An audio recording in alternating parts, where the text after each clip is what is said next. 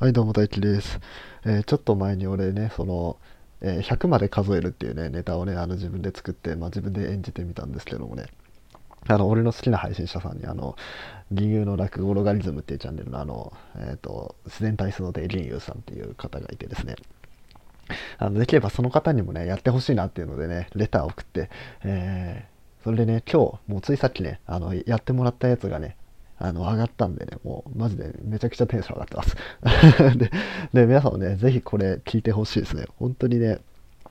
なんか俺のやつだと、まあ、やっぱ、その、まあ、落語とか素人なんで、まあ、そういうなんか構成とかオチとか、まあ、そういうのがね、まあ、まあ、爪が甘いというか、まあ、まあまあ、ぐちゃぐちゃなんですよ。めちゃくちゃ下手くそなんですよ。だけど、これ聞いて、綺麗だなって思って。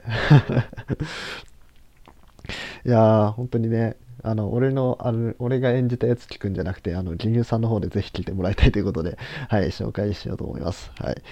ぜひ聞いてみてください。で今回のね、あの、ちょっとプロのね、落語さんの技を、技をね、ちょっと見せつけられたっていうのもあって、あの、っ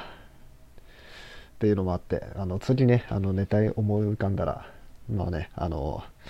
もう直で銀融さんに頼もうかなと。まあ、あの、あれですね、ネタ、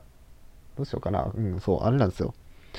ネタ考えましたっていうラジオを出して、その概要欄に台本だけ載ってく載っけとくんで、あの、演じ、演じたい人は演じてやってくれればな、みたいな、はい、そんな感じで、いこうかなっていうふうに 今思ってます。まあ、ネタ考えるのは好きなんでね、はい、まあ、また何か新ネタ思いついたら、えー発表しようと思います。はい、それじゃあ、バイバーイ。